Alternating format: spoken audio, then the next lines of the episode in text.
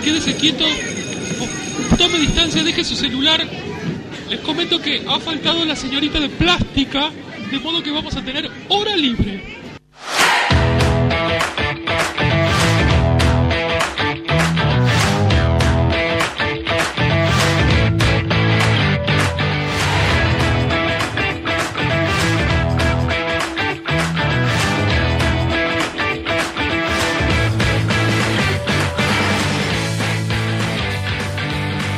Tardes Lago Pueblo, buenas tardes Comarca Andina, buenas tardes, estés donde estés escuchando la 98.1, hora libre. Y comenzamos así, con muchas ganas, con muchas emociones juntas, porque bueno, hoy es un día especial, cobramos, algunos cobramos, algunos cobramos, y, y este, en este tiempo pandémico recibir algún tipo de Aporte. Aporte. Sí. Está bueno, está bueno. Hoy, hoy vamos a, a festejar. Compramos queso, salame y un poco de pan. Y ya. Y ya, ya está bien. ¿Cómo andás, Esteban? Buenas tardes. Buenas tardes, Ale. Buenas tardes a todas las personas que estén sintonizando la 98.1, esta radio que nos prestan para hacer este programa que hacemos desde la Escuela 765, Escuela Secundaria aquí de Lago Pueblo, en la provincia del Chubut, en la Patagonia.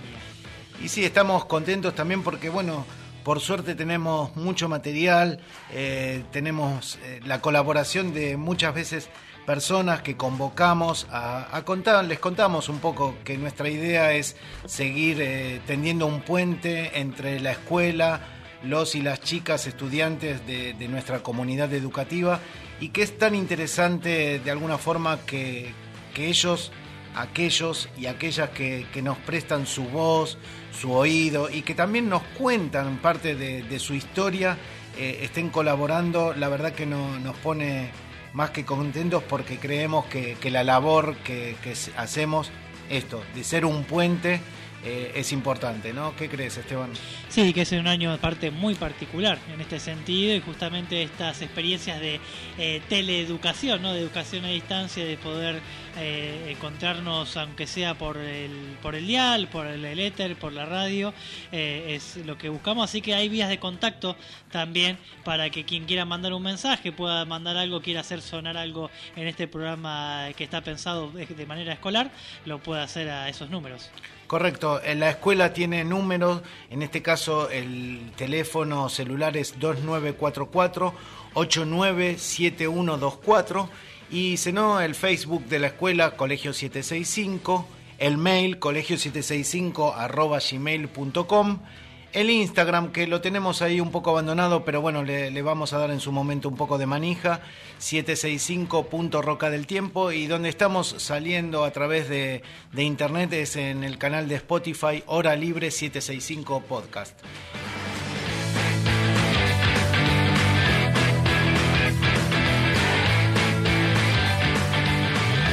¿Tenés algo de lo que vamos a estar escuchando en el día de hoy como un pequeña pastillita, Esteban, que nos puedas contar? ¿Cómo te ves haciendo un trabajo de campo, viniendo a pescar, mirando... Viniendo con tu bebé, venís con Acá tu ya bebé. venís con tu bebé, con tu compañero. Acá nosotros cocinamos. Mi novio es, él es camarógrafo, así que podemos hacer un documental, todos juntos, de ciencia y de naturaleza en Lago Pueblo. ¿Va? ¿Quién era esa voz? María Eugenia López y después vamos a dar más detalles de quién, de quién es. tenemos una idea con el grupo de trabajo eh, que capaz que podemos pensar eh, algunas cuestiones en conjunto, que es cómo llegamos con contenidos para las familias que al mismo tiempo discutan algunas ideas intencionadas, malintencionadas para desacreditar la ESI, pero que a la vez generen consenso y claridad respecto de qué es la ESI. Porque no es fácil, nos implica, como nos implicó a la docencia, cambiar nuestras representaciones, también le pasa a la familia. Lo primero que se nos viene en general, a mí me pasa con mi compañero, en mi casa, este, cuando hablamos, lo primero que eh, se nos representa al decir sexualidad, educación sexual, es la cuestión genital, sexual.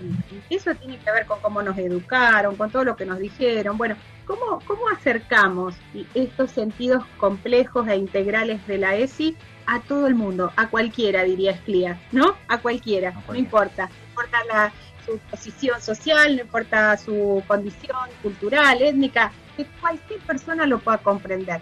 Ese es un desafío que tenemos, porque durante mucho tiempo el programa, y yo me hago cargo en el momento en que estuve de ESI, pero también el programa nacional, y en este, esta era la voz de, Marita Quiroga, que después la vamos a seguir escuchando. Estos son simplemente pequeños fragmentos. Marita Quiroga, que es referente ESI acá en la provincia de Chubut. Otro espacio interesante para, Bien, y ahora vamos a seguir adelante. Después vamos a detenernos y escuchar un poco más de estas dos invitadas que, accedieron a, dialogar con, nosotros, con, con los estudiantes. ¿Qué te parece si empezamos con un poquito de música y haciendo referencia a esto, lo que éramos o lo que intentábamos hacer, ¿no? Ser un puente. Si te veo amor del otro lado, no voy a dudar. Todo lo que veo, más todo lo que siento.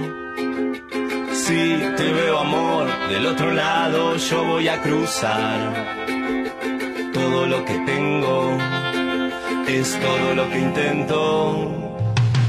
Un carnaval, un río bravo, una calle en contramano, un hospital abandonado, la oscuridad. De corazón yo voy andando de tu mano.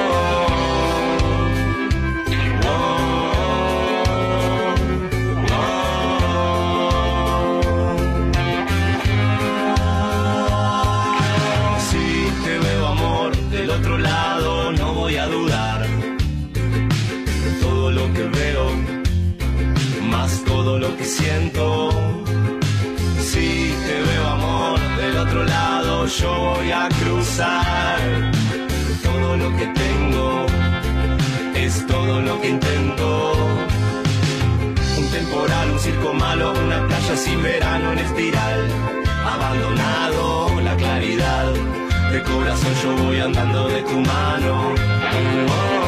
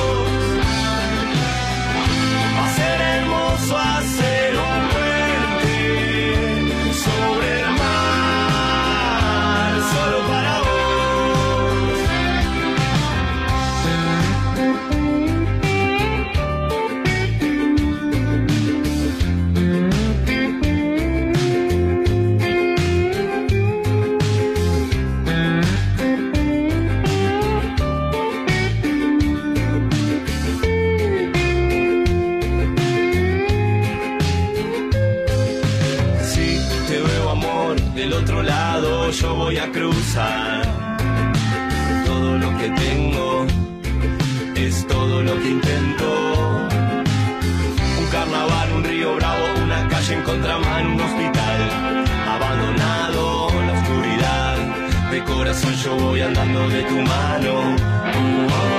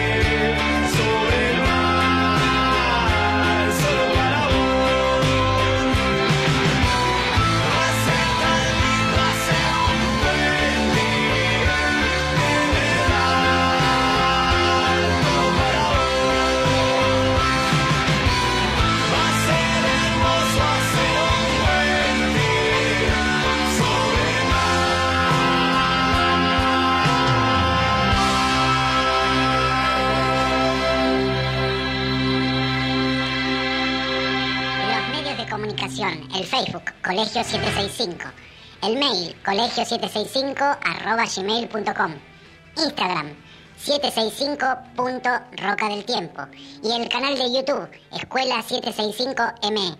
Y si querés mandar mensajes al 2944-897124 en la radio Todas las Voces.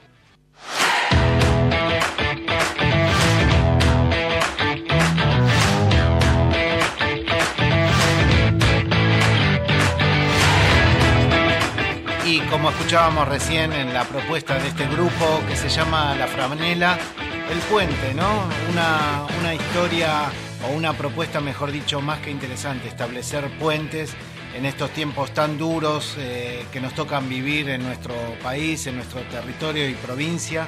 Pero bueno, tratamos de, de ponerle más que buena onda eh, y de alguna forma esto, seguir comunicándonos a pesar de, de todo, ¿no? Y en este sentido me parece que las voces de los y las chicas eh, es más que importante y lo tenemos a nuestro compañero Nacho Centana ahí eh, comunicándose con su ca- con su patineta. ¿Quién, ¿Quién está ahí? Hola, hola. ¿Quién en el medio hay alguien? Nacho, ¿sos vos? Eh, no, no soy yo, hay, hay dos personas en medio. Eh, ya, se está, ya se está riendo. Buenas tardes, Luciana, ¿cómo estás? Buen, bien, ¿vos? Bien, bien, todo, todo muy bien, acá andamos. ¿Qué andan haciendo? ¿Piti también está por ahí? Sí, Hola, ¿todo bien? ¿Qué haces, Piti? ¿Todo bien? Todo tranquilo acá. Bueno, me alegro. Bien, bien, nosotros acá haciendo este, este juego de, palabras de, de que decíamos de hacer un puente entre la radio, ustedes ahí, seguramente disfrutando también de la tarde, del grupo La Franela. Te hago una pregunta, les hago una pregunta. ¿Saben lo que es la franela? La franela. La escuché varias veces esa palabra. Creo que una vez me dijeron qué era, pero siéndote sincero, ahora mi cabeza no. No googleen, no estén googleando. acá, así que No, a mí tampoco me da el cerebro, No puedo no sé. dar una respuesta que sea correcta. Puedo tirarte millones que sean incorrectas, seguramente, pero una Ah. correcta está complicada. Me vas a franelear. Claro, ¿es, ¿estará en el diccionario o es parte de un regiolecto de alguna región, es decir, la franela? ¿Qué es la franela? Claro, porque ¿Qué es la franela? la franela se usa para diferentes cosas, ¿no? La palabra esa. Claro, eh, tiene distintas acepciones. A mí me hace pensar en un trapo. Tal cual, sí. O sea, Sí, el trapo que se usaba para limpiar, algo así. Para lustrar, claro, se le para decía. zapar los sí, brillo los zapatos. Tal cual, tal cual. Que ya no te mires hacia abajo, pero no tenés zapatos, No tengo Esteban. zapatos, no. Tenés esas zapatillas. y pero ¿Está descalzo? ¿Cómo? ¿Está descalzo? Pero No, no tengo zapatos. tiene zapatillas. Claro. Tiene una, unas que empiezan con C. Y cuando te dicen sos franela, Claro, o- el otro tema es franelear. El franelear eh, era como, claro, el concepto de... De acariciarse. De acariciarse, De sí, claro, frotarse. de frotarse. Como con el trapo, claro. Algo, esta, esa. No sé qué de sacar lustre. Sí, Sí, puede ser. pero franelear era como, sí, a, eh, chapar. a Chap- besarse en un, en un y apretados y... A ver, vamos por el juego de palabras. Franelear. Chapar, ¿cómo se dice ahora? Chapar. chapar. Ah, se dice chapar. Ah, bien, Sí. bien. ¿Qué ¿De, significa de dónde chapar? Lu? chapar? De esa chapa. Diría que es un beso con lengua, ¿no? Claro, chapar, Fran. Sí, pero hay, hay otra palabra que se me escapa en el medio. Transar. Transar, eso mismo. Obviamente creo que. Sí, pero yo ponele, cuando vine a dar clase acá hace siete años, escuché a pibes decir tal se comió tal y ahí me asusté. Claro, claro. Y yo Bueno, dije, sí. ¿de qué están hablando estos chicos? De Son- mordisquearse a besos, Nacho. Entendería. Y yo me quedé preocupado. ¿Por qué? Porque no, no, no te podías comer a nadie. No, no. Está muy bien. Aprovechamos También. para decir que les están escuchando que podemos utilizar eh, preservativos para nuestras relaciones sexuales que estén y que en el hospital eh, hay disponibles. Tal cual, sí, sí, y el área de juventud de acá del Lago Pueblo, ayer estuve con ellos y me comunicaron de que están haciendo una campaña de, de repartir preservativos masculinos en la plaza acá central del Lago Pueblo lo- los fines de semana. Así que bueno. Bueno, chiques, ¿qué nos tienen preparado para el día de hoy? ¿De qué van a hablarnos? Y la verdad, estamos acá esperando que Luz tenga un tema para tirar al aire. Bueno, a ver, no prepararon la clase. hay un tema, hay un tema que Piti eh, preparó para el podcast y que puedo contar acá que tiene que ver con nuestra nuestra excusa de asado científico para ir a comer un asado al río con él y con Feli. Pero Helen Lu es un libro abierto. Ella es, es una mente llena de experiencia y miles de anécdotas que contar que la verdad estaría muy bueno que las pueda al aire. Digo yo, ¿no?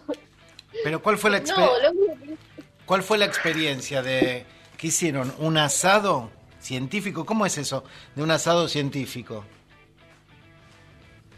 Y bueno, yo te voy a decir la parte que hice, que me- la cual me encargué yo, de donde más participé, porque en el otro lado no tengo muy claro qué fue lo que hicieron.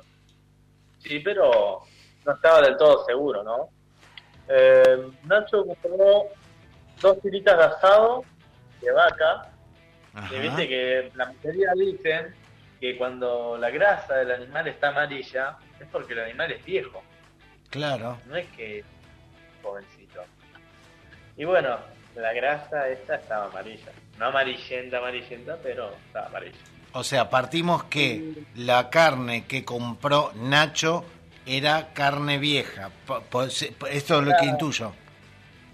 Era carne vieja, así que no, no podríamos decir que, uy, lo vamos a hacer y va a quedar así. O sea, La, ya... la cuestión que Nacho, Nacho dejó una tira de carne solamente en bicarbonato y la otra, bueno, no sé dónde la dejó, creo que en la, en la heladera, pero no le puso nada más. La dejó así nomás tal como cuando lo compró. El día siguiente, cuando hicimos el asado, hicimos las dos tiras de carne y habremos empezado a cocinar tipo 10. Estuvo dos horas la carne con brasa, a fuego muy lento, bien despacito, que se cocine bien, completo. O sea, los dos, los dos pedazos, el, el pedazo con eh, preparado, con el preparado que le hizo Nacho y el, el- la carne en la heladera. Eh, eh, estaban las dos en, en la misma parrilla. Sí, exactamente. Estaban los dos en la misma parrilla, a la misma temperatura y estuvieron al mismo tiempo. Bien. La cuestión que, bueno, después de una hora y media, Félix se encargó de condimentarla, que le puso, si no me equivoco, le puso comino. Un comino turco que contiene especias que trajo de afuera. De afuera, y una sal de hierbas. Es buenísima, te juro que Es la sal de Piti. No, no, pero esa le echas al arroz muy queda con un sabor muy bueno. ¿Y científicamente eso mejoró el sabor de la carne? O la Contá cómo- tiernizó. ¿Qué pasa con el Sí, sabor? ahora, ahora, ahora vamos a llegar a la parte del sabor. Después estuvo esa media hora con un poco más de calor y ya después con la carne cuando ya estaba cocida la sacamos y lo primero que pudimos notar fue que la carne que estuvo con bicarbonato toda la noche tenía un color diferente a la otra. Estaba rojiza, tenía un color rojo, como si tuvieran un poco de jugo de remolacha arriba. Y la otra no, la otra tenía, bueno, ese color más o menos natural que es el marroncito medio quemado, tostado. Ajá. No quemado, pero tostado. que Sí. La carne cuando se usa a la parrilla, finalmente. Pero ya la otra estaba roja, la parte de afuera y la parte de adentro igual. Que estaba mucho más blandita. Estaba, esa sí que estaba manteca. Solo que no parecía de vaca vieja. Pero estaba bastante blandita la carne. O Pero sea, no. o sea, que Nacho lo que hizo fue un tiernizado eh, a partir de lo que era lo que le había puesto Bicarbonato. bicarbonato. Pero lo que tiene la carne que estuvo con bicarbonato fue más color, mucho más blandita y el sabor de carne no se le sentía tanto. Se le sentía, pero no era tan fuerte como el otro. No resaltaba tanto el sabor. Y al menos yo llegué a la conclusión de que el bicarbonato descompone las proteínas de la carne y eso prim- primero que hizo que se ablande fue también sacarle un poco de lo que es el sabor a Ajá. O sea, sacrificaron eh, lo tierno por el sabor. A eso, eso fue lo que sucedió de alguna forma. Eh, sí, sacrificamos en realidad el sabor por lo tierno. Entonces, así. El sabor por lo tierno. y, y después yo voy a decir la parte de Feli. Hicimos en una plancheta que Feli tiene verduras salteadas a la misma temperatura, al mismo tiempo, unas con sal entre fina y otras con vinagre, para ver cuál queda más crocante. Y porque hay gente que dice que el vinagre hace que las verduras salteadas queden crocantes. Y las verduras no quedaron crocantes con vinagre, quedaron, ¿cómo, cómo decías vos, Piti? ¿El sabor a qué? Las verduras que fueron hechas con vinagre. Primero que la textura era suave y tenía un sabor como si hubieran estado de escabeche, obviamente. Tiene un sabor a verduras de escabeche, más te lo digo. Ahora yo lo pienso, ¿cómo vas a hacer que las verduras sean crocantes sin deshidratarlas porque le pones poco líquido? El vinagre es líquido, se deshidrata, a no ser que le pongas un poquito de agua agua salada. Es otra cosa, pero Bueno, y ahí está, el Piti está adelantando, está adelantando un poco el resultado. La sal entre fina eh, facilitó que las verduras quedaran muy crocantes, mucho mejor quedaron. Eh, el color cambió, no me acuerdo. No, ¿no? El color cambió más que nada porque la cebolla, en la que tenía sal, quedó como caramelada. Entonces, quedó más tostada que la otra. Todas las verduras quedaron un poco más tostadas. Y los sabores resaltaban. Bueno, ahí, ahí está, ahí terminamos porque ya Piti no quiere hablar más del tema. Ya, hablando de eso, y yo estaba matando ahí. Piti no quiere, ¿no? Su terreno es las carnes asadas. Especialista en fuego, Piti. Bien, bueno, pero está bien, eh, pero fue una interesante, una interesante experiencia. Me parece que tiene también que ver un poco con la parte científica de, lo que es la cocina, porque muchas veces nosotros no- nos referimos a la parte culinaria, a lo que nosotros normalmente eh, hacemos a partir de tradiciones o que vamos recibiendo, no sé, de, de- un libro, de al- alguien que nos cuenta o de YouTube ahora, pero hay una, una cuestión científica, ¿no, Nacho, atrás de todo esto? Sí, sí, eh, la idea justamente era, justo veíamos eh, Científicos a la Carta, que es un programa que está en Tech TV, eh, y Feli estudió gastronomía este año, y Piti, Piti viene cocinando hace rato y viene prometiendo, prometiendo, bueno, ustedes dos todavía no, no tuvieron el agrado de probar eh, la- las carnes que cocina Piti, yo tuve la suerte el fin de semana pasado, me parece que uno de estos días vamos a hacer cocina en directo, desde acá, desde Huemul. Vamos a pedir permiso, vamos a cocinar en directo.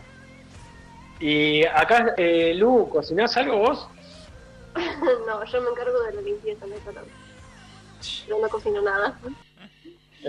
Eh, ¿Puedo hacer una pregunta? Mire, nosotros vamos a contar un secreto. Para, para, para, Ni para, para, siquiera- a ver. Ni siquiera, ni siquiera puedo identificar un microondas. A ese nivel estamos hablando. Bueno, pero un microondas es tecnología que quizás no hace falta usar. Eh, yo me pregunto, dos preguntas tengo para hacer. En principio, ¿cuándo va a ser la próxima corroboración de hipótesis eh, para poder comer? Y en segundo, si podemos decir que se derribó el mito de que con, la, con el vinagre las verduras quedan eh, más crocantes. Sí, completamente eh, se derribó y aparte el sabor quedó no, quedó tan bueno. La sal sí le da un sabor mucho mejor, la sal entre fina, ¿no? Ajá. No la sal fina fina. Sí, sí. Y, y la carne quedó tierna con el bicarbonato, eso es así. Bien. Bueno, la verdad que eh, más que interesante. A ver, subí, subí la música, me parece que, que están llamándonos. A ver, ¿qué es? ¿Puede ser que nos estén llamando? No sé qué. qué- No, no reconocen. ¿Reconocen esta música? Tampoco, bueno. Me parece que están convocándolos para Masterchef. ¿Viste que está el programa este de Masterchef Celina? Ah, Masterchef. Y sí, ahí los... Lu, Lu va a ir a Masterchef. ¿Sí? La verdad es que tenemos así, sí, sí, tenemos a, a los integrantes de Masterchef Lago Puelo, podemos hacer una versión, así que este pronto esperamos. No, es, yo no probé nada, no probé ni el café, famoso café, ¿te acordás del famoso café del Ya están cafetero? hablando de carne. De carne. A ver, yo quiero, quiero decir algo, disculpe, quiero decir algo, pero no quiero faltarle el respeto a nadie.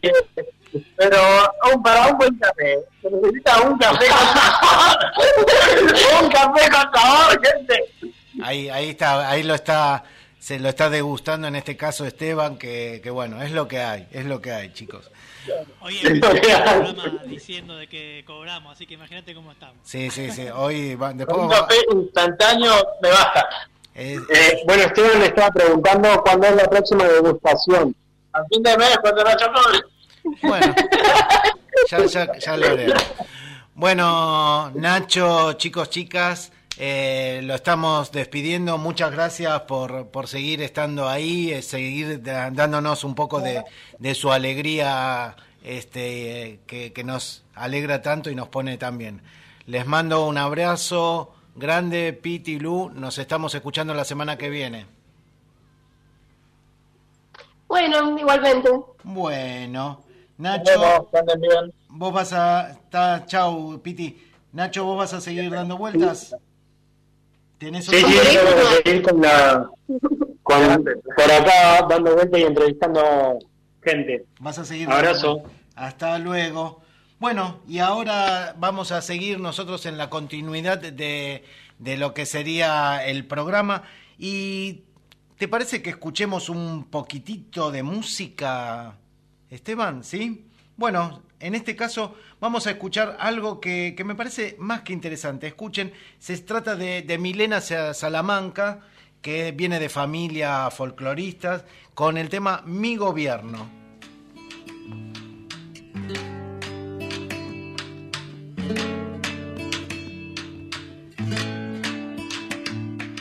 Soy un desierto en el pueblo de malos gobiernos sienten veneno sin despedir. Soy un destello en el tiempo que busca ser preso de luchas constantes sin descubrir. Vuelvo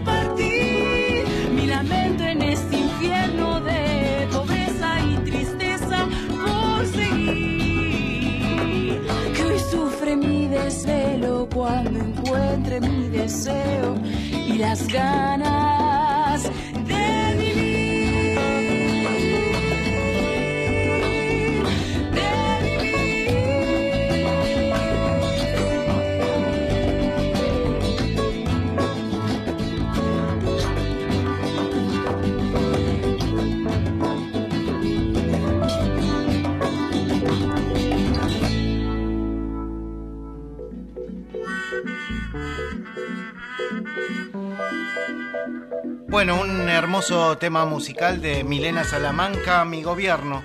Y bueno, como habíamos adelantado hace un ratito nomás, ahora vamos a escuchar una un parte, un fragmento de una hermosa entrevista que, tuvimos con María Eugenia López.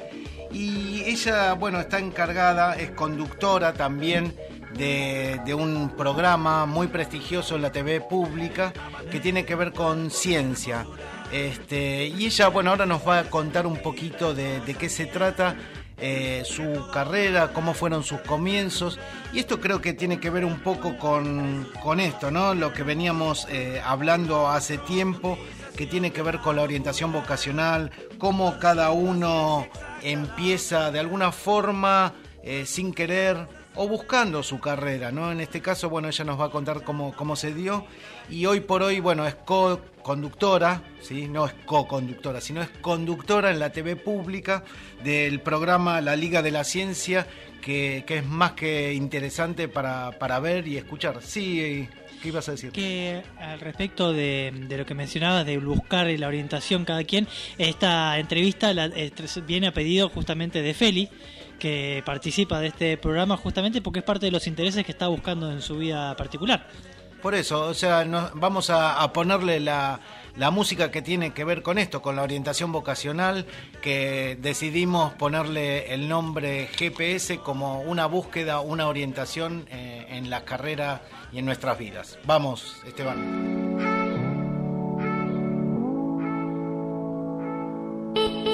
Hola a todas, todos y todes. Esto es GPS. Esto es GPS. GPS.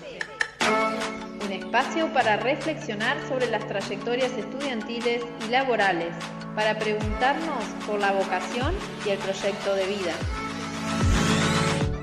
¿Por qué GPS? Pensamos el espacio como una guía que nos transporte desde lo conocido, nosotros, hacia lugares nuevos, desconocidos, que nos invitan a aventurarnos e imaginar múltiples alternativas. Quisimos empezar haciendo entrevistas. Elegimos algunas personas que creemos que pueden aportar experiencias interesantes para que reflexionemos juntos. Estas personas nos van a mostrar una partecita de sus mundos. Esperamos que estas vivencias ayuden a imaginar y a continuar proyectando otros mundos posibles. Esto es GPS. Bienvenidos. Ignacio, Alejandro, Feli, desde acá, desde Lago Pueblo, te saludamos. ¿Cómo estás? ¿Bien? Muy bien, muy bien, muy contenta de estar con ustedes. Con un poquito de envidia de que están en el paraíso. Aunque hoy es un día lindo en Buenos Aires, la verdad, está lindo. Es prima- está primaveral. A- acá no está tan primaveral. Acá volvió, volvimos al otoño de alguna forma. Así que. Ah, pero oiga. María Eugenia, bueno, sabemos que vos estás desarrollándote desde hace un tiempo en un programa de televisión, eh, sos conductora, pero también tenés estudios, eh, tenés una carrera que es de bióloga. ¿Cómo fue que llegaste a los medios? Bueno, eh, eh, a, la- a la- a los medios, pues creo que eh, un poco estaba, ya me había recibido, pero me dedicaba más a la, a la comunicación y a la educación de las ciencias.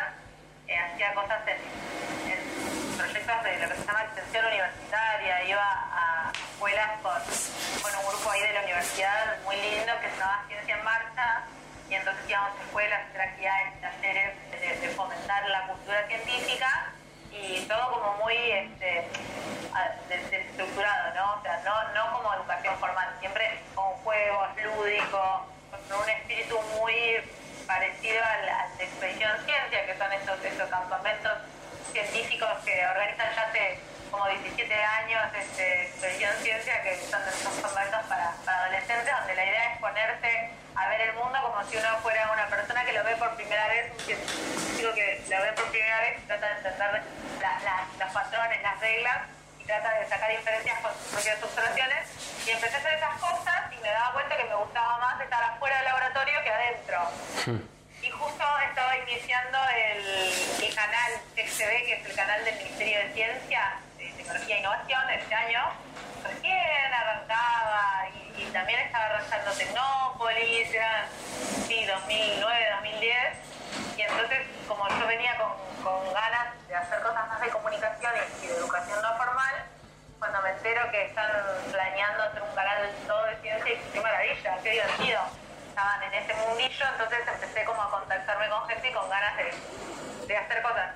El, el- salto fue con Ciencia a la Carta, que, que, también yo no, había hecho nada en tele y ciencia, sí había hecho cosas de divulgación de la ciencia, pero para tele no. Cuando empezó el canal y buscaban a alguien para hacer el programa de cocina y ciencia, eh, a través de Diego Golombek, que él ya había tenido un programa de cocina y ciencia, me conocía y además hubo un casting en la, en la facultad con estudiantes, ahí hicimos el, el- el- los contactos y, y ahí fue que, que arrancó Ciencia a la Carta, la 1 que Una pregunta que Feli quería hacerte era por qué habías elegido biología, ¿no? Ah, muy bien. Bueno, esa- eso eh, me costó un montón, pero bueno, eh, sí influyó en mi decisión de carrera, como les contaba, este, el campamento de expedición ciencia, que cuando yo tenía 16 años fui al primero, en esa época, si bien había internet, no era como ahora que googleas cualquier cosa y está y podés saber de qué se trata, era como más misterioso, era como que vinieron unos biólogos a, a mi colegio y me preguntaron si queríamos ir a un campamento y, y que era de ciencia y de la naturaleza y a mí ya eso ya me gustaba también responsabilidad de, de mi familia, ¿no? Un poco, la verdad. Eh, mi, mi perro, se, se- cuando era chica, se llamaba Darwin, que era un perro Google, que era el barco, ¿no? Donde Darwin hizo sus, viajes, y entonces se le puso Darwin al perro, o sea que ya de algo de mi familia había, y por suerte también eh, ya había... eh, mi mamá le encantan los bichos, entonces nos íbamos de viaje y en la naturaleza ver bichos era algo como bastante normal.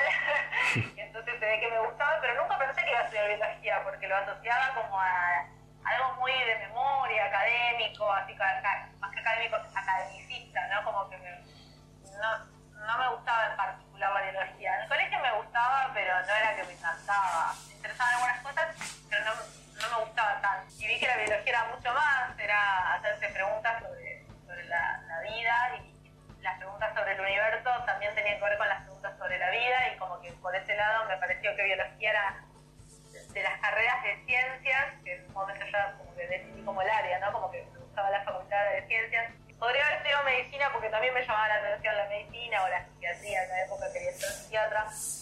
Y una vez que elegí la facultad tenía que elegir la carrera y ahí la verdad es que me hubiera gustado creo que cualquier cosa, pero en ese momento miraba los programas, ¿no? Porque miraba los programas de, de las carreras y física me encantaba, pero cuando yo veía el programa de la materia, de la, de la carrera, que cuando sos chico no hay, es difícil saber de qué se tratan Perdóname, las carreras. ¿a qué escuela, qué, qué escuela ibas ahí a la secundaria? Yo fui a una escuela que se llama, ahora se llama Colegio de la Ciudad. En el momento era la escuela de caminantes. Era una escuela chiquita donde también había una relación linda, así de como de mucho cuidado entre, entre los docentes y los alumnos. Era una, escuela linda que tenía talleres, tenía talleres de rol y tenía talleres de, de- de acrobacia.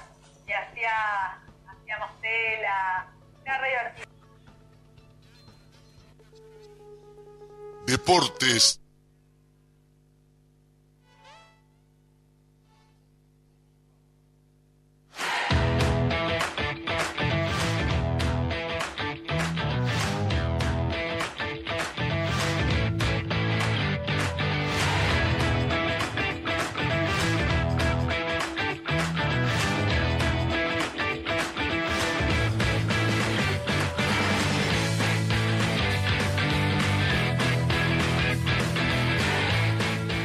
Y estábamos escuchando a María Eugenia López que nos contaba un poquitito cómo fueron sus comienzos, cómo se desarrolló ella su, historia en una escuela.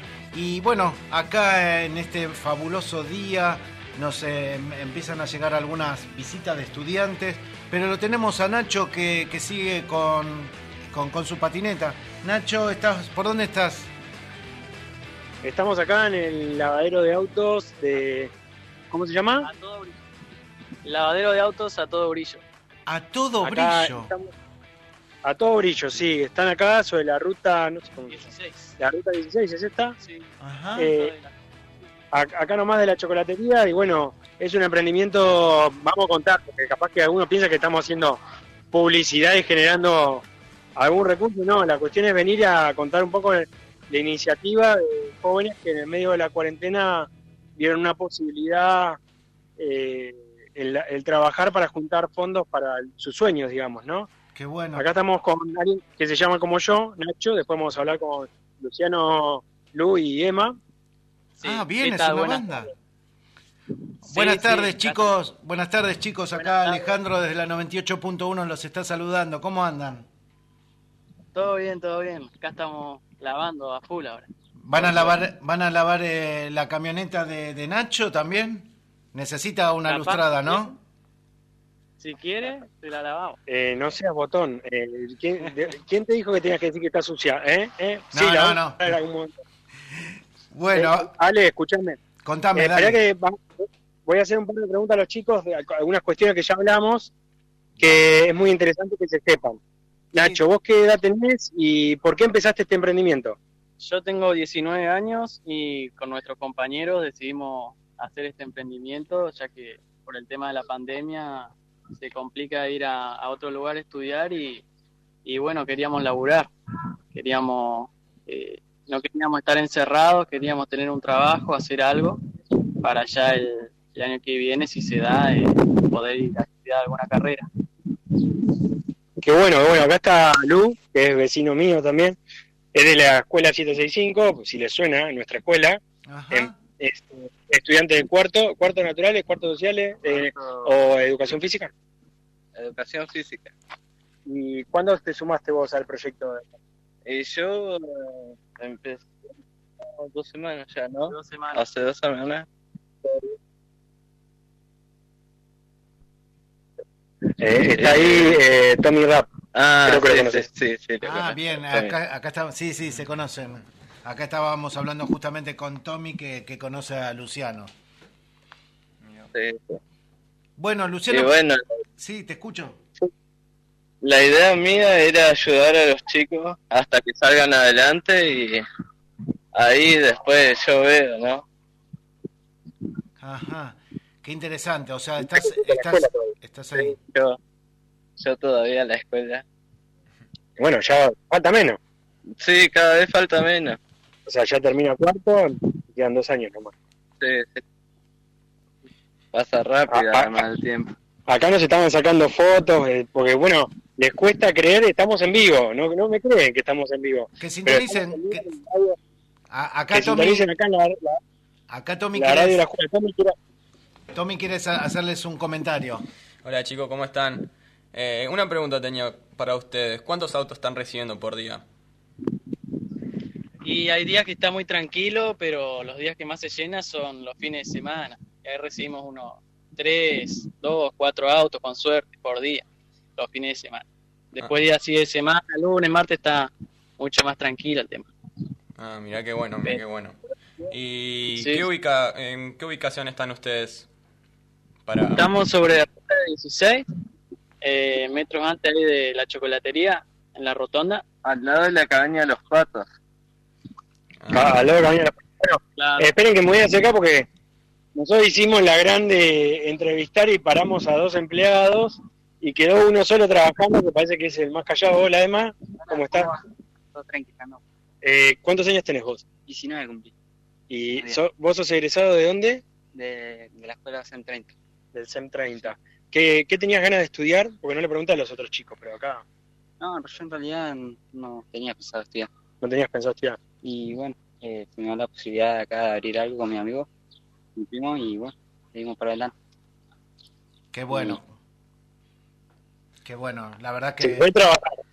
No es solamente que están diciendo un proyecto en el aire, ¿eh? se los ve trabajar. Acá tienen un par de vehículos ya lavados y vino justo una clienta, nosotros vinimos a interrumpir. Pero bueno, también es mostrar otras realidades que hay, eh, que viven los estudiantes en un, en, en un contexto de pandemia donde se dificulta no solo, obviamente que no se puede asistir a la escuela, sino ir a estudiar a otro lugar o inclusive conseguir trabajo. ¿Lo tenés a Luciano, Eh, ¿lo tenés a Luciano cerca también, Nacho? Sí, acá está Luciano. Luciano, eh, bueno, Alejandro te habla. Eh, entendemos que, bueno, vos dijiste que, que le querías dar una mano o colaborar con tus primos. Eh, vos, eh, en, en muy, más, que interesante y te, te felicitamos realmente por esto. Vos, eh, en este momento, eh, ¿algún tipo de contacto estuviste con la escuela? ¿Pudiste hacer los cuadernillos? ¿Hay algo que, que puedas estar necesitando? Eh, bueno, cuadernillos ya los hice todo y nada, solo falta esperar hasta que todo se acomode bien. Bien. Bueno, felicitaciones también, porque además de, de estar ah, poniéndole el hombro, las manos y las ganas eh, al emprendimiento de tu primo, también estás eh, haciendo esto, haciendo a través de los cuadernillos, manteniéndote activo. Así que la verdad que, que te felicitamos, ¿no? Sí, sí, sí. Muy, muy, muy, muy buena idea es esa. Bueno, bueno, chicos, nosotros nos vamos yendo acá con, con Piti y los dejamos. Muchas gracias por recibirnos y que tengan un excelente fin de semana y mucho trabajo. Nos vemos. Un abrazo, Chao. mucho trabajo, chicos. Chao, un abrazo. Bueno, Ale, nos estamos yendo. Dale. Vamos para la radio. Dale, dale, los esperamos acá en el estudio, ¿eh? Un abrazo, Nacho.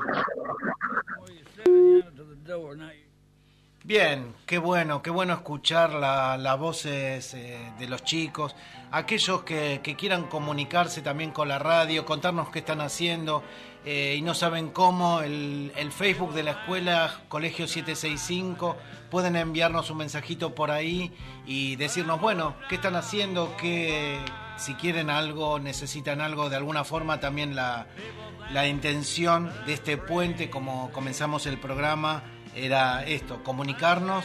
Y bueno, tenemos también un momento en el cual nos tenemos la, la visita de alguien importante, que ya es un columnista, ¿no? Esteban, lo tenemos ya en nuestro staff. En un instante, si les parece, eh, estamos con esa columna, compartimos un poquito de música, relajamos y después vamos al fútbol. Gracias, Esteban.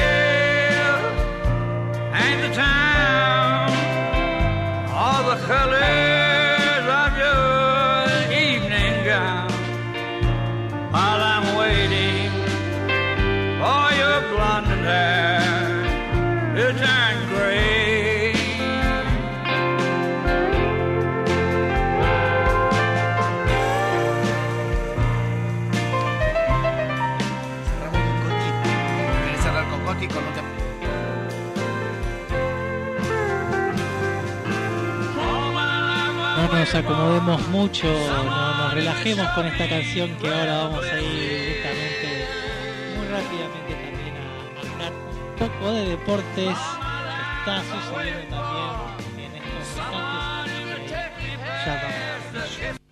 Los medios de comunicación, el Facebook, Colegio 765, el mail, colegio765 arroba gmail.com, Instagram, 765.roca del tiempo y el canal de YouTube, Escuela 765M. Y si querés mandar mensajes al 2944-897124, en la radio Todas las Voces. Deportes en hora libre. Con Tommy Rap.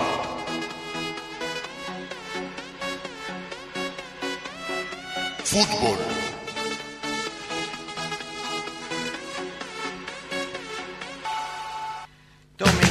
Tardes, ¿cómo estás? Bien, ¿cómo andas, Ale? ¿Todo bien? Todo bien, todo Acá tranquilo. ya te viniste con los pantalones cortos, ahí ya. Sí, todo es fútbol, menos las crocs, pero bueno. Claro, no, con las crocs no podés patear, ¿no? No, no, no. Un payaso parezco Es, pateando. es difícil acá encontrar una buena cancha de fútbol, ¿no? Sí, la verdad que sí. Hay muy pocas canchas. Estábamos con el Estadio Municipal de Bolsón, bueno, el sintético, pero es chico. Pero bueno. ¿Qué onda el sintético? Eh, ¿te, te gusta más jugar en ese tipo de, de pasto, de campo? No, me gusta el pasto, el pasto normal. Ajá. Pero está linda la cancha, a ver, es algo diferente. A pasar, a, venimos de jugar en canchas de piedra, a pasar a jugar en un Claro. sintético, que la pelota vaya parejita y es bastante lindo. Creo que, que acá también pasa esto, ¿no? Un poco que Argentina es un semillero y alguna vez escuché que realmente hay muchos de los futbolistas que nacieron en esta tierra. Ahora, de hecho, hay una propaganda que auspicia eh, la IPF creo que es. IPF, sí. Potrero, la sí. petrolera de, de- claro, la petrolera de, de bandera, como se dice. Pero salvo Messi, la gran mayoría de, de los futbolistas grandes que salieron, salieron de potreros. Sí. parte, ¿no? Maradona, Riquelme. Maradona, Riquelme, este, Sí. podemos decir también, qué sé yo, ¿no? bueno, Batistuta no, tampoco, pero eh, esos jugadores eh, también son de potrero, de, de patear pa- piedras Sí. prácticamente, ¿no? Sí, sí, sí, sí. Así vos que. ¿y vos, eh, vos jugaste para algún club acá? No, jugué para cultural. Desde que estoy acá en Pueblo juego para cultural siempre. Bueno, ahora cultural no sé. si- no estoy más, pero bueno, no sé si no estoy tan afiliado al fútbol. Ahora no estoy jugando, no estoy entrenando, así que. ¿Pero por qué dejaste? Porque hubo un problema ahí entre el, ¿El equipo directivo? el equipo directivo. así que bueno. No, yo no, estoy- no estoy muy enterado de la, de la situación, pero bueno. Sí, bueno, siempre hay. Lo importante es que creo que más allá de- del espíritu eh, de competitividad que se da en el fútbol, eh, es un deporte, es un- una parte de, de esto, de una recreación, ¿no? Sí, y bueno, sí, sí. la verdad que se torna a veces complicado porque en esta situación no, pero muchas veces eh, el negocio está mediando mucho más que, que darle preponderancia a lo que es esto, un deporte. ¿no? Tal cual. Sí, Así sí, que sí, bueno. Bueno, hablando un poco de fútbol, ¿qué anduvo pasando la fecha pasada? Fecha 1, la, el comienzo tan esperado de todo el argentino, volvió. Volvió, ¿no? Volvió, al fin volvió. Contanos. Bueno, te voy a contar a ver cómo fueron los resultados de la fecha 1. Dale, Arrancamos dale. el viernes con debut, Gimnasia de la Plata y, Patronato 3 a 0. Grande, Diego. Un Bien. saludo a Diego, que está mal de salud. Sí, viste que de- a la semana pasada lo, lo- lo- bueno, lo invocamos en función de su cumple de 60 y tuvo una operación. Riesgosa. Pero bueno, se, se ve que se está todo bien, así que es, buenísimo. es tremendo, o sea, Sí. sigue, sigue de pie, ¿no? Es tremendo. Bueno, seguimos con Talleres. Ganó 3 a 1 a Newells. Buen partido sacó Talleres. Y nos vamos al sábado 31 de octubre. Arrancamos tempranito, on- 11, 11 de la mañana. Aldo sigue estudiantes, no se sacaron ventajas, 0-0. Empate raso. Sí, después tuvimos a Vélez Huracán, tampoco se supieron sacar ventajas, 1 a 1. Tuvimos Argentinos a Lorenzo, tampoco se pudieron sacar ventajas, 0 a 0. Y ya la noche tuvimos a Boca Lanús, un buen partido sacó Boca ya del visitante, 2 a 1. Ese fue el que viste. El que vi. ¿Y cómo, cómo lo viste a Boca? Bien, bien, lo vi poco, con un poco de suplente, ¿viste? No Sí. jugó con todos los titulares, pero bueno, jugó bien y sacó buen partido, por suerte. Bien. Arrancamos bien. Domingo 1 de noviembre, tempranito, Colón goleó a Defensa y Justicia 3 a 0. Después tuvimos a Unión contra Arsenal, tuvimos 0 a 0, nos sacaron ventajas y después tuvimos un golpe para Racing, para los todo hinchas de academia. Atlético Tumán goleó 4 a 1. Sí, sí, 4 a 1. La verdad que sí, goleada, y- Goleada. Y, Racing jugando de local, ¿no? Bueno, Creo que jugó de local, sí, sí. Bueno, y después tuvimos a Central Córdoba y Independiente que el rojo sacó un puntito, de tres puntitos. Eh, 1 a 0 ganó. Bien. Ya nos vamos al lunes 2 de noviembre, único partido, ya cerrando fecha. Tuvimos a Rosario Central 2 a 1 contra Godi Cruz. Después, ya el martes, el último partido de la jornada de la fecha 1, tuvimos a River y Banfield, que le- también el muñeco Gallardo se comió un batacazo. 3 a 1 perdió. Qué bárbaro, ¿no? Qué bárbaro. Sí, sí. Yo lo vi el partido ese, lo vi. Y bueno. Y con Banfield, o sea, no hay que desmerecerlo. No, no, jugó Pero- bien. Un- es un equipo nuevo, me parece, de Banfield, que está, jugó bien. Le jugó bien, igual igual y le ganó. Así Bueno, que- a ver, es parte del juego, o sea, no siempre tenemos que pensar que el, el equipo grande No. le, le tiene que ganar el- al equipo chico, ¿no? Tal Y- cual, tal cual, tal cual. No hay, nunca hay que confiarse, más en el fútbol argentino. Es así. Para mí, yo lo veo así de, de mi lado de vista. Bien. Bueno, ¿y qué, qué se viene? Se viene fecha 2. ¿Qué se viene, Macaya? ¿Sabés quién es Macaya? No. ¿Quién No, ay Dios mío. ¿Cómo? Ah, Se cayó el documento. ¿Vos sabés quién es Macaya? Sí, sí, pero bueno, está. Ah, Perdón. No sé quiénes son los re- relatores de hoy, hay unos cuantos. Mariano Clos. Claro. Puede ser. Mariano Clos, sí. Mariano Clos es el, Pollo el- Viñolo. El pollo Viñolo. Benedetto. Apo. ¿Lo ubicás? ¿A Apo? No, pero No, Apo, no, no, Apo ya es un Ya no. histórico, no, Y no. bueno, el Víctor Hugo también sigue redactando. Sí, pero Víctor Hugo No, empezó, no sí, empezó en, en Radio Nacional. empe- Está en Nacional redactando con Apo, justamente, algunos partidos. Claro, pero son dos Son históricos. históricos, sí, y Son bueno. históricos. Históricos. Bueno, La, la semana que viene vamos a tener una sorpresa, Tommy, ¿eh? Vamos a ver si, si nos podemos comunicar con una- alguien que tenga que ver con una radio de deportes. ¿Qué te Sí, parece, eh? Buenísimo, buenísimo, me parece buenísimo. Bueno, contanos. La fecha 2. Arrancamos el viernes a las 17 horas, Patronato Huracán. Y después sigue eh, 9 y cuarto, Argentino Junior contra Aldo Civi. Nos vamos al sábado 17 del 11 a las 4 de la tarde, Banfield Godicruz. Después tenemos 6 y media, San Lorenzo Estudiantes, lindo partido. y después tenemos a 9 y cuarto, River Rosario Central. El domingo arrancamos tempranito, 11 de la mañana, Arsenal Atlético Tucumán. Después tenemos 6 y cuarto, 4 y cuarto, tenemos Gimnasia Vélez, un partido que no va a estar ausente de Maradona. Un lindo Sí. partido también. Después tenemos 7 menos cuarto, Unión Racing. Y después tenemos 9 y cuarto, Newell's Boca. Cerrando la fecha. No, perdón. No, no cierra. cierra. El lunes la fecha. Lunes 9 de 11 a las 5 de la tarde tenemos Independiente Colón. Ya 7 y cuarto tenemos Tallete- eh, Talleres y Lanús. Mm. Y ya cerrando la fecha tenemos 9 y media de la noche Central Córdoba contra Defensa y Justicia. Bien, perfecto. Bueno, acá ten- tuvimos toda la, la fecha, más que este, importante todo lo, lo que está sucediendo y tenemos un poco, volvimos un poco a tener deporte, ¿no? Sí, Que, sí. que se extrañaba. Se extrañaba, ¿Y se extrañaba el fútbol. ¿Viste cómo se ven las canchas así vacías, eh, como medio Bueno, raro? ya escuchaba, estaba viendo el partido de Sudamericana de Independiente y Atlético Tucumán y escuchaba de que, bueno, Atlético Tucumán es un equipo donde, en donde sí, eh, a ver, el público ayuda, ¿entendés? Porque al estilo de juego que tienen ellos siempre ayuda el público, ¿viste? Se lo escuchaba y yo creería que, bueno, eh, una victoria, un empate sacó, pero bueno, clasificó Independiente por gol de visitante y, bueno, global 2 a 1. Eh, se lo escuchaba y decía, bueno, que por ahí el partido va a ser diferente si estaba con público para mí, con Atlético Tucumán, porque al estilo de juego que tienen ellos, a los centros, a los muchos jugadores de, de de- que ganan de arriba y todo, para mí el partido era diferente para lo de Pusineri. Pero Eh, bueno, sí. Pero bueno, el público. ¿tuviste oportunidad de ir a alguna cancha de fútbol grande? no, no, sabes que no me gustaría ir, porque yo no. ¿No te gustaría no, ir? No, me vine desde muy chico acá y bueno, acá, viste, como que está tranquila cosa, ¿viste? Pero bueno, no es lo mismo que allá en, Buenos Aires ir a ver un partido de Boca que venía a ver un partido acá de Cristal, No, no. ponele.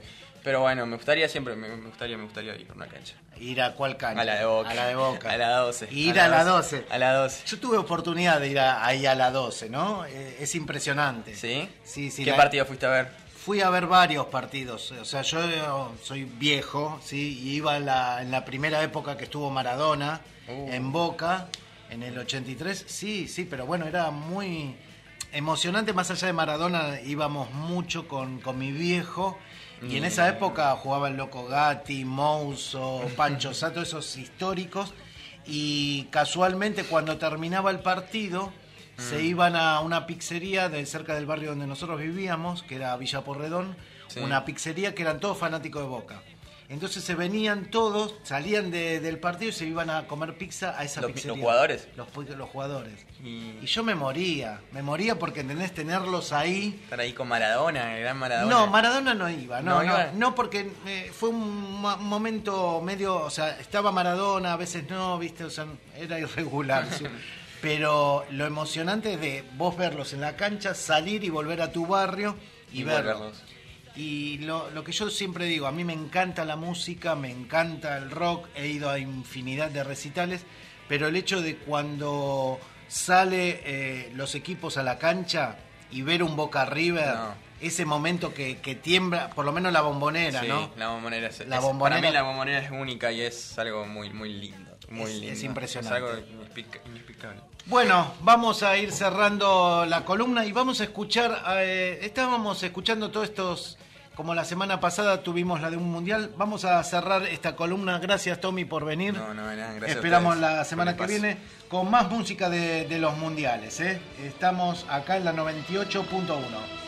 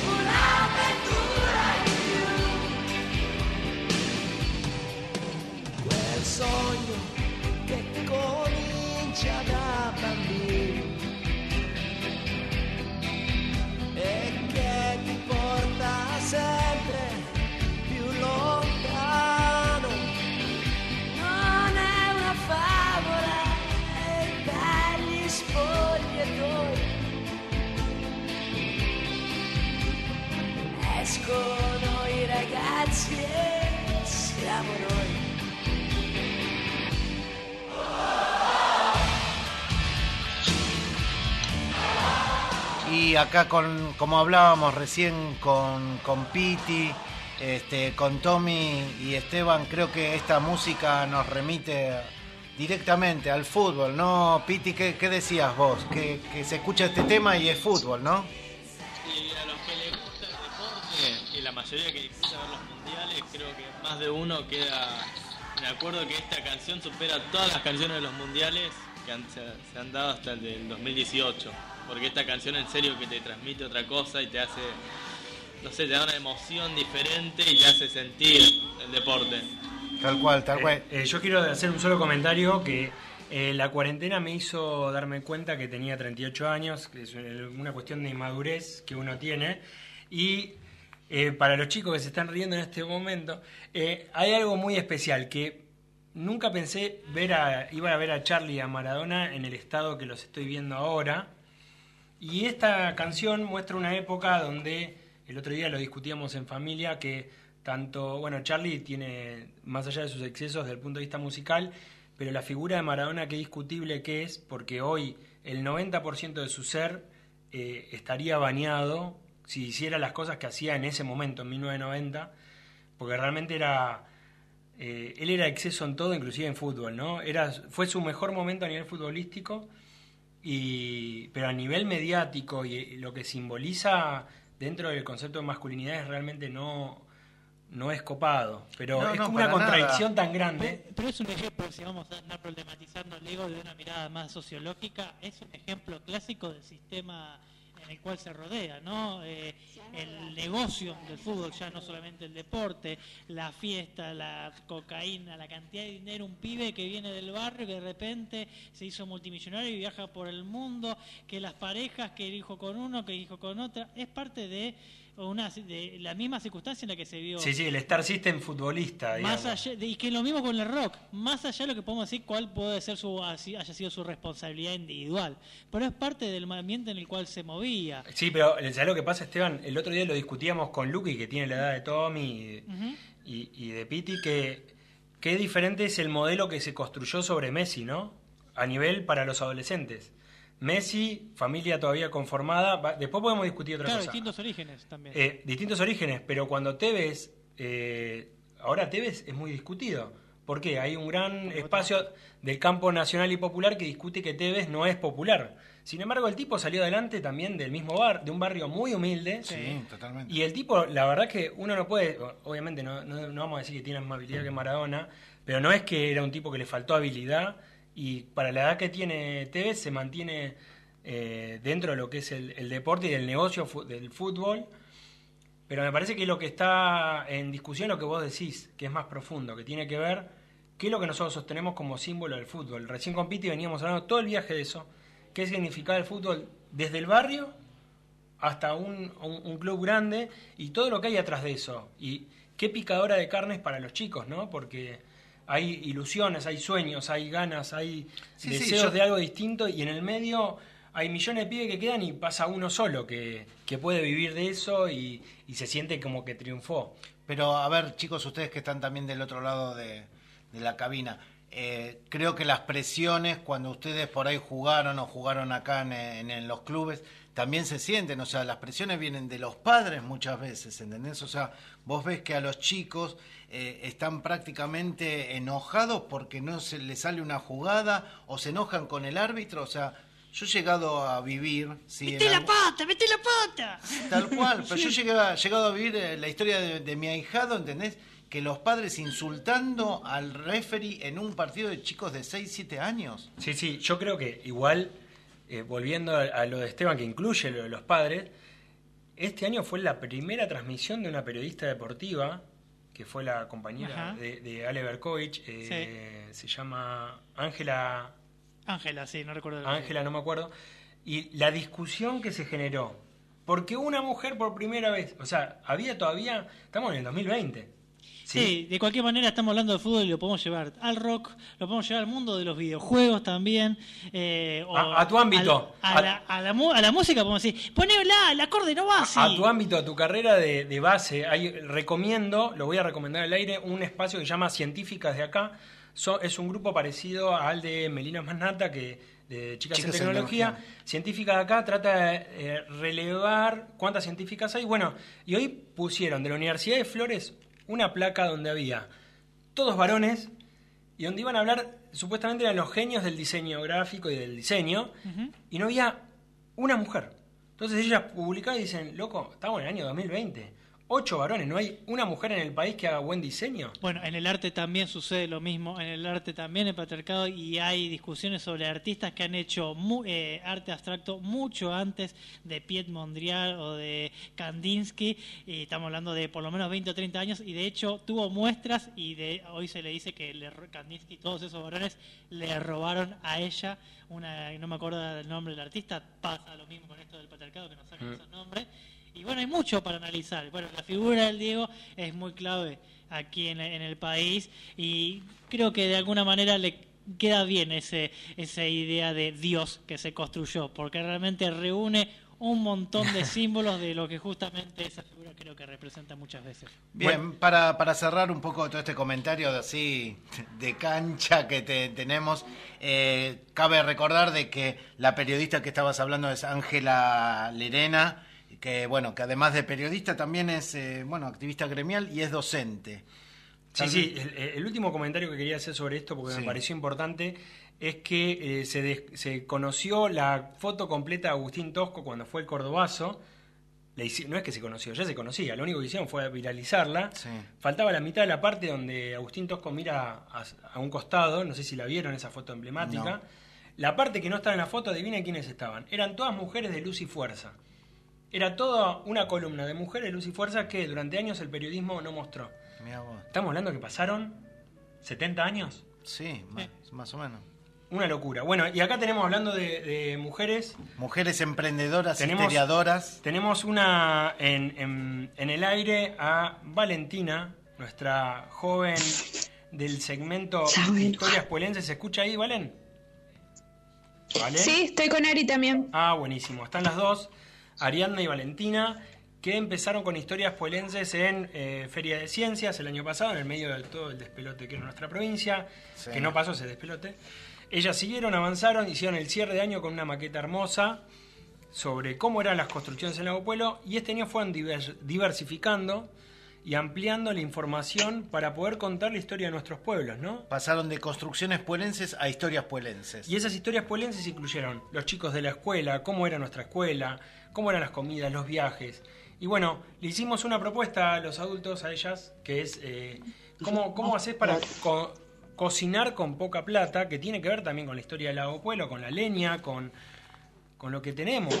Y que, no sé, yo- más allá de los altibajos en el peso, uno, la comida es... Es comida. La comida es gran parte de nuestro día y de nuestra vida. Y creo que, que es un ritual. Ustedes, chicas, Ariana, Valen, ¿cómo, viven el tema este de, de la comida? O sea, ¿les interesa? Eh, ¿Son de agasajar a, alguien eh, que les gusta cocinar? ¿Prefieren otra cosa? ¿Cómo, cómo la llevan esa? Em, ahora, em, yo, por ejemplo, en la cuarentena empecé a cocinar en cosas dulces, saladas no probé todavía, pero me gusta más todo eso de, de hacer tartas y, bueno, cosas dulces. Bien, qué bueno. Sí me gusta. Bien, bien. Podríamos hacer tipo una canasta Yo creo que- de comida para sortear, para ayudar a alguna entidad, ¿no? Y que cocinen, cocinamos todos. Obvio, me Ari- parece... Ari, Ari no dijo nada hasta ahora. Ari, hola Ari. Hola, ¿cómo están? Bien. ¿Qué te gusta? Eh, no, a mí, a mí cocinar me gusta solo las cosas dulces, o sea, tortas, tartas, lemon pie, todo eso, dulce. Un lemon pie, Ale, con café. Qué bar- El café de Piti y lemon pie Ari. Yo propongo algo, o sea, propongo algo, no sé cómo tendremos que pensarlo bien porque hay medidas que, que cumplir en cuanto al protocolo que tiene que ver con un cierre de temporada. Vamos a tener un cierre de temporada. Cierre de temporada. Sí, algo tiene que- Algo desde lo gastronómico. Yo la verdad que lo único que estoy viendo por acá es pasar a veces rodajas de fiambre cuando... No, no, eh, Esteban, eh, Esteban eso. no solamente opera, sino que últimamente se convirtió el soporte logístico Sí, sí, alimenticio. eh, es el tipo pulpo, o sea, él hace de todo. Hace de, hace de todo. Chicas, bueno, a ver, cuéntenos qué, cómo era esto que, que dice Nacho de una costumbre que, que surgió, o mejor dicho, que, que estaba presente en Lago Pueblo, que se podía cocinar con poca plata, con los recursos de leña. ¿De, de qué se trata lo que tienen? Se trata de la olla bruja, se llama. A ver, ¿qué, no- Eh, qué es nombre un interesante? artefacto de tela. Olla bruja. Sí, Bien, a ver. no es del lago Pueblo igual. Ah, o sea, no tiene origen en el lago Pueblo, pero pero en sí es una manera económica de, de cocinar y acá, bueno, eso estuvo mucho tiempo, todo eso de la de la cocina económica y todo eso, ya que no había muchos recursos. ¿Y en qué consiste la olla bruja? Eh, es como un artefacto de tela este rellenado con algo para con goma espuma puede ser. Nosotros lo- a nosotros al que hicimos le pusimos goma espuma que todavía lo tenemos que poner eh, para probarlo. Este que supuestamente mantiene el calor y esto ayuda a cocinar durante horas Sí, a terminar las cocciones. O sea, estás un ratito, unos 10 minutos con el gas. Por ejemplo, haces un, un guiso. Lo haces 15, 10 minutos ahí con todos los ingredientes, lo revolves y todo. Y después cuando la olla ya está caliente, lo metes a este artefacto de tela que tiene... Es muy similar a un tomate grande o a una calabaza de Halloween. Ajá. Bueno, en eso, bueno, vos envolves la olla en- con la comida, con eso, que es tela de algodón, y eh, lo dejas unas horas ahí bien cerrado y se termina la cocción. Ah, mira qué bien, bien. ¿Y ustedes con qué experimentaron, básicamente? ¿O todavía no lo hicieron? Nosotros, eh, nosotros ayer, eh, yo como costuro, eh, lo costuramos en mi casa, así que recién la hicimos ayer, así que todavía la tenemos que ver con qué lo probamos. Sí, con qué comida y aparte nosotras la semana pasada habíamos hecho primero un prototipo, o sea, una mini, una ollita mini Ajá. y después ahora hicimos la grande, que es enorme. Es enorme. Ah, per- perdón, me voy a meter porque a- ayer, ayer me, me pinché todo para parte de este proyecto. Estuve cerca de casa de Esteban. Esteban, tengo que ser sincero, no pasé por tu casa. Fui al secadero de Mosqueta. eh, les agradezco que nos dieran eh, dos bolsas de la pelusa que sale de la mosqueta, que tenemos que ver cómo lo vamos a incorporar. La idea es probar ese aislante. Y sería el primer aislante, la primera olla bruja del país con un aislante local y ¿Están, orgánico. Están, ¿Están fotografiando todo? ¿Están dejando registro de todo eso? Chicas, ¿están dejando registro de todo Sí. eso? Las tiene Nacho. Sí, ¿Quién eh, es Nacho? Hicimos registro. No, no, no, vamos a cerrar, cerrar la, ¿Cómo? cerrar la radio. Yo no tengo vamos. los originales. A mí me pasaron una copia, pero. de- La- las chicas tienen un registro de todo. Mirá cómo se ríen. Son. eh, Sí, tenemos cantidad de... Sí. Tenemos el paso a paso de Ah, todo, del ¿qué? prototipo y de la que hicimos ayer. Chicas, De todas ¿qué- las carpetas tenemos... el, el- tamaño que hicieron, ¿cuál es al final? Porque estuvimos discutiendo diferentes tamaños. Eh, hicimos, viste que vos habías comprado una tela de dos metros. Bueno, yo la dividí en dos, la doblé en cuatro y ponele que es un metro por un metro. O sea, es enorme. O sea que entra una olla grande. Sí, Sí, eh, la, la hicimos con eh, las medidas de la que nos mandaste. Un poquito ah, más la medida de Sí, un una poquito olla- más la olla esa de mi madre. Le mando saludos a, mi mamá. madre. Pobre mi madre querida. Le sacaste una, una olla. Todavía no se la saqué. Pero estoy eh, hice el primer paso, tomar las medidas y ver dónde entraba. Y ya después se la robó. Bueno, o sea que están a punto de probar un prototipo de olla bruja, correcto. Y están viendo qué le Sí. van a poner. Sí, hay que ver porque, o sea, depende de lo que cocines, cuánto. Que hay recetas. sí, recetas. Eh, depende de lo que cocinemos, va, tenemos que calcular las horas. Ah, Así que ah, bueno, tenemos ah, que ver eso. Acá, chicas, les preguntan los algunos estudiantes eh, cuántos usos tiene esa bolsa, esa olla bruja, que sería la funda. Eh, ¿Tiene un único uso o se puede usar varias veces? Y yo creo que la podés usar varias veces porque había porque se usa con un trapo como también abajo para que no se manche y eso. O sea, la podés usar las veces que quieras, supongo. Bueno, acá Piti también nos hace seña de, de que la semana pasada también con Nacho hicieron esa, ese experimento con carne.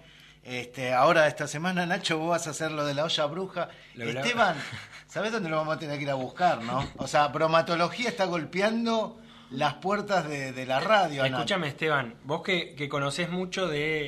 eh, iba a decir, ¿cómo podemos decir en... en, eh, Del arte culinario. el arte culinario local, de Sí. pueblos originarios, mucho uso de diferentes tipos de habas, de Sí. porotos. ¿Qué les recomendarías a las chicas para... Un chancho jabalí. Chancho jabalí con poroto, negro. Ya, eso, con maíz, Con maíz. Con papa, con papa de chiloé. Uh.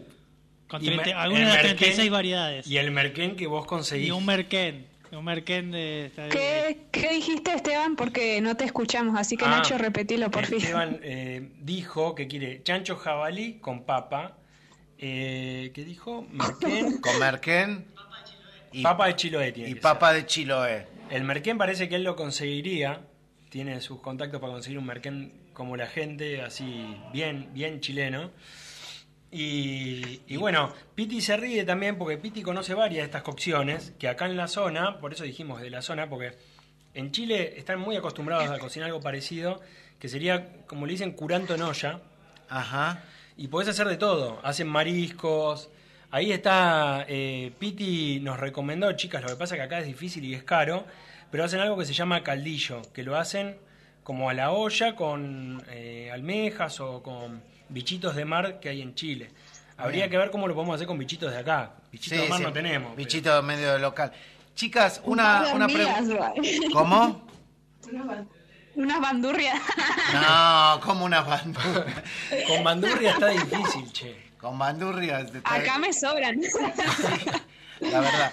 Bueno, para aquellos que no, yo siempre como que aclaro porque realmente hay mucha gente que no conoce el lugar donde vivimos, ¿no? Eh, ¿Qué sería la bandurria? Cuéntenles, más o menos. Es un pájaro, un ave, em, que tiene un pico muy largo y puntiagudo. es bella. Y, y no sé cuánto debe medir. 50 centímetros. 50 centímetros o un poco más. Sí, sí, más o menos. Es bastante grande en comparación a otros. Y anda. O sea que tiene bastante carne. Pensaban solo en comida, pobre bicho. Pobre bandurria, bueno, Dios mío.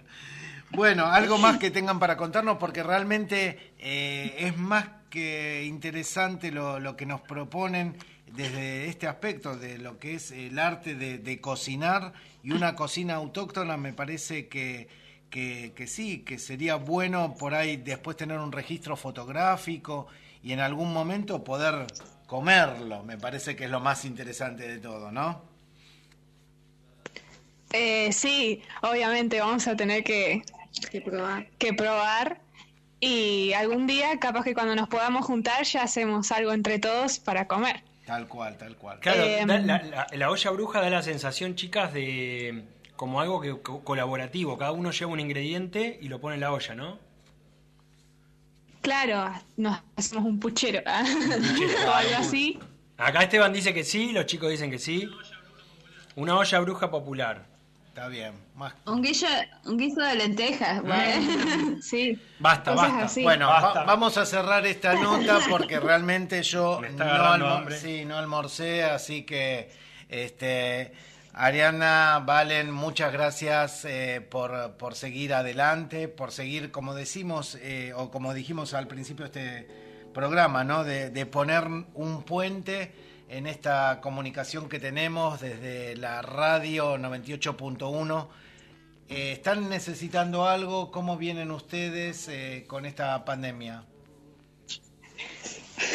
Eh, nada, ya se hizo rutina de juntarnos.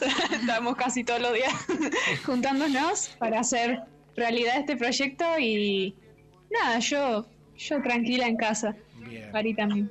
Bueno, bueno. Bueno, capaz que podemos hacer una convocatoria como hicimos con el ñaco, eh, que los que nos estén escuchando, o podemos hacerlo circular también por los medios, eh, recetas para la olla bruja. Así podemos hacer un recetario local con legumbres de acá, Ah, carnes sí. de acá, verduras de acá. Bueno, esperamos todas sus propuestas, a aquellos que nos están escuchando, si quieren mandarlo al Facebook de la escuela Colegio 765 o mandarnos un mail a colegio765 y también, bueno, si se les ocurre llamarnos por teléfono, la línea de comunicación es el 2944-897124. Gracias chicas y nos estamos escuchando la semana que viene. Un abrazo grande, chicas. Hasta luego. Chao, Buen fin de nos semana. vemos. Nos vemos. Mira que si te arrincona, seguro te ha de cortar.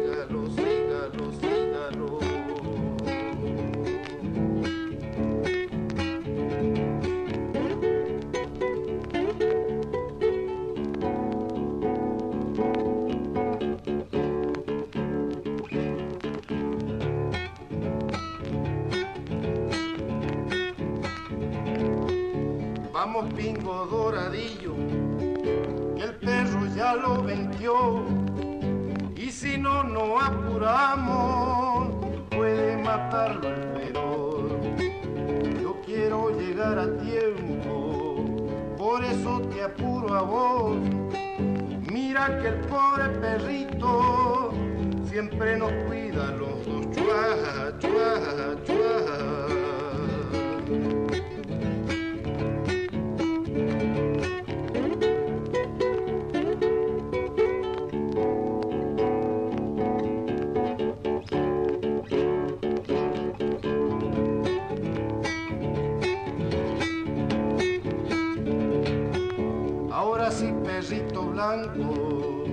ahí estaba el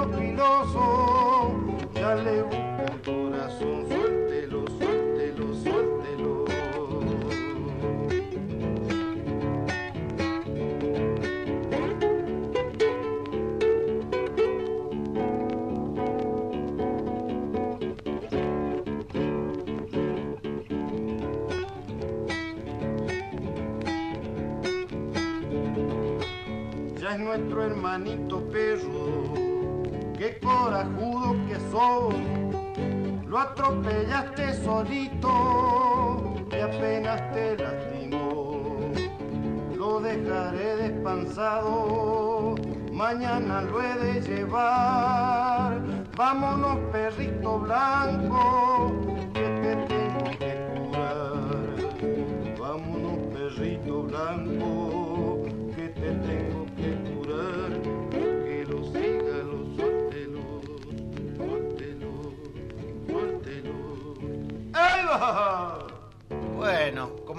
hablando de, de música, Abelardo de Puyén cazando, jabalí. cazando jabalí. Para las chicas de historias puelenses que les gusta el folclore, la música local y, bueno, relacionado con la comida. Sí, sí, está interesante la propuesta que ellas nos plantean, que Piti también nos plantea, Tommy también, que aunque no quiere hablar de, de su emprendimiento familiar de, de milanesas, este, también están.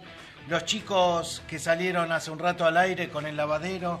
eh, Y le la buscamos la vuelta. Sí, sí, la verdad que yo estoy contento y hay tanto material, nos que decimos parece recurrente, ¿no? Pero que nos quedamos con, con mucho material dando vuelta, muchas cosas para, para poder escuchar. Y ah, escuchen ahora un, un pedido que tenemos eh, que, difundir, obviamente, por parte de- del equipo directivo de, la Escuela 765, que tiene que ver con una convocatoria para los próximos días.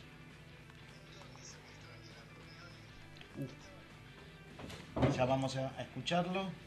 Un minutito nomás.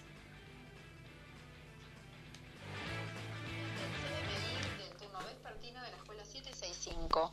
Los y las convocamos Para participar de una reunión informativa, el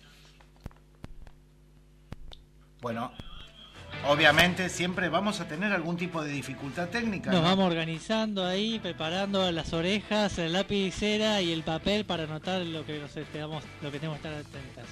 Esteban, ahí vamos.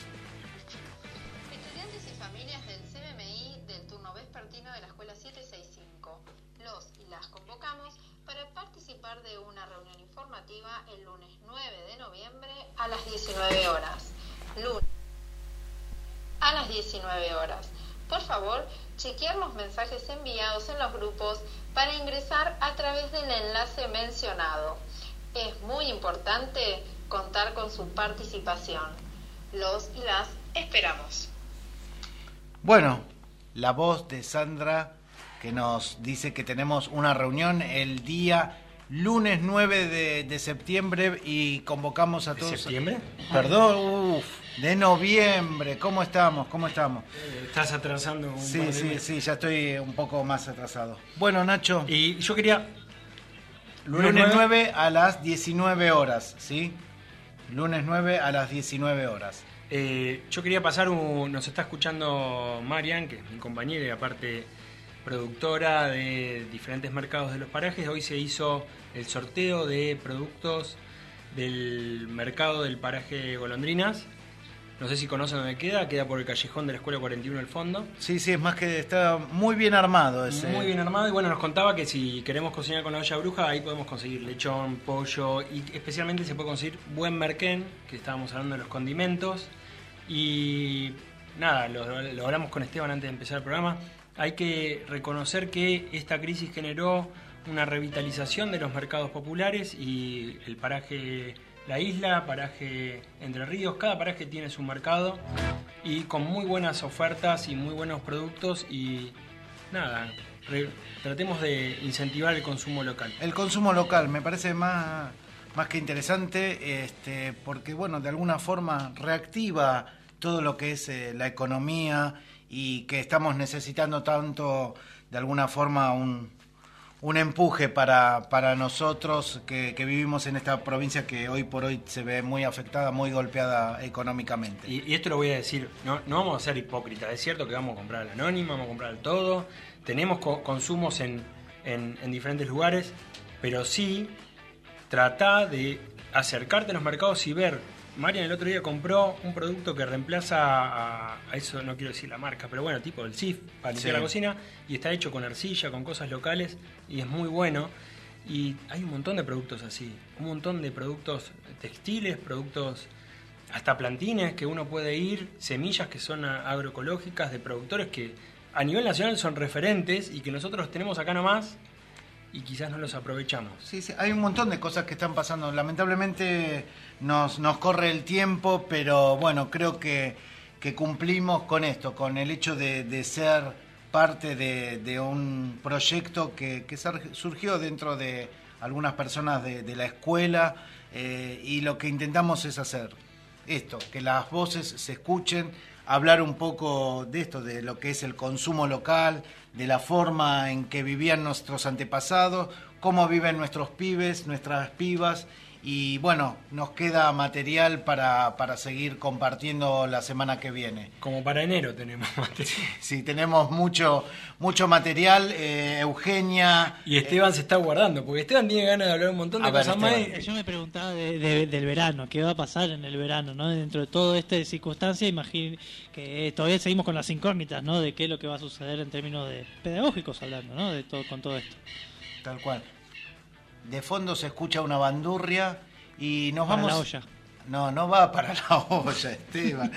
Nos vamos a, a despedir. Hace un, un ratito nomás vos estabas hablando de estos referentes o íconos que tenemos tan discutidos a veces en la Argentina que vivieron o viven de los excesos y en este caso Charlie García con un tema emblemático que, que me parece que es muy bello para despedirse. Fantasy es tu lugar. Buenas tardes, Lago Pueblo. Buenas tardes, Nacho. Buenas tardes, Comarca. Abrazo bien grande para todos. Nos vemos en Abrazo. una semana. Nos vemos en una semana. y no sé quién está aquí.